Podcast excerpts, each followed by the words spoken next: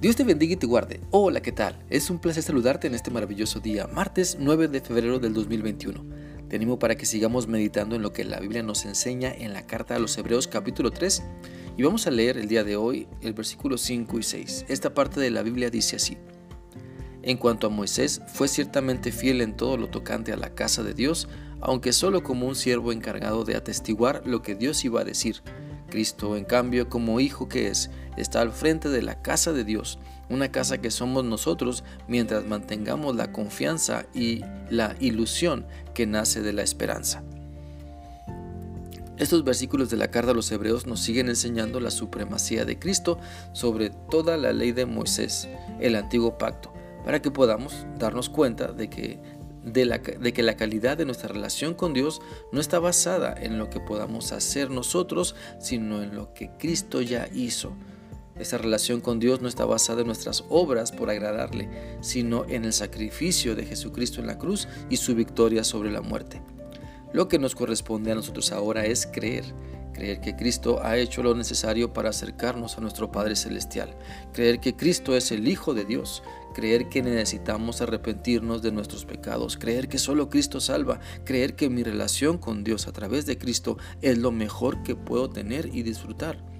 El pasaje de hoy hace referencia a Moisés como un gran siervo de Dios, quien fue fiel a quien Dios usó para llevar su ley al pueblo, a quien Dios escogió para liberar a su pueblo de Egipto y guiarlo hasta la entrada de la tierra prometida.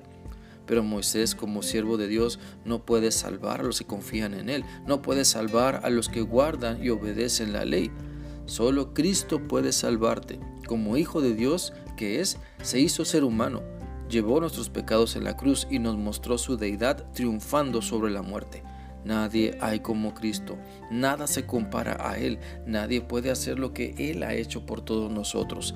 Por eso, si pretendemos, y deberíamos siempre hacerlo, acercarnos a Dios, necesitamos hacerlo de la manera correcta, necesitamos caminar por donde Cristo nos ha mostrado para llegar al Padre Celestial y no pretender seguir nuestro parecer seguir nuestros ritos, seguir nuestras tradiciones que aunque a veces bien intencionados, nunca nos llevarán tan cerca de Dios.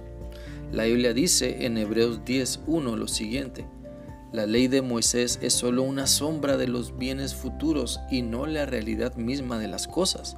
Por eso es incapaz de hacer perfectos a quienes todos los años sin falta se acercan a ofrecer los mismos sacrificios. ¿Sabes? Sería lamentable que al final de tus días te dieras cuenta de que todos tus esfuerzos por buscar y agradar a Dios no sirvieron, porque no has leído ni creído lo que la Biblia quiere enseñarte.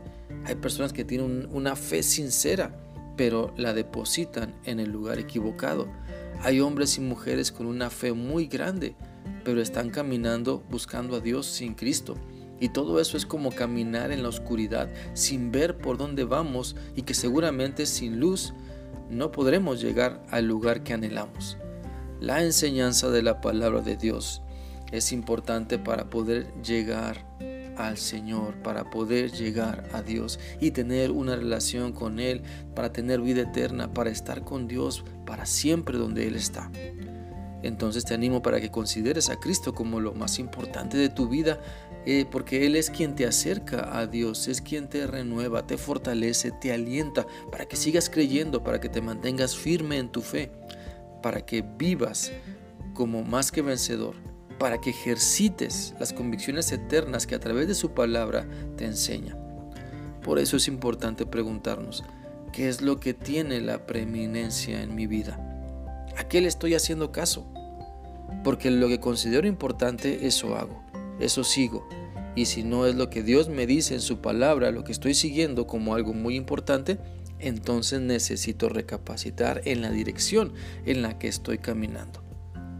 Quiero animarte para que le des la supremacía a Cristo en tu vida.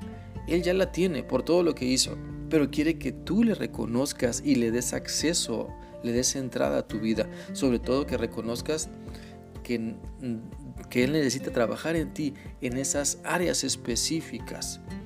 Solo Cristo puede hacer las cosas diferentes en tu vida para bien. Así que te animo a buscarlo y creer aún más de lo que ya crees. Espero que esta reflexión sea útil para ti y que sigas pensando en lo que la Biblia te ha mostrado hoy. Que sigas teniendo un bendecido día. Dios te guarde. Hasta mañana.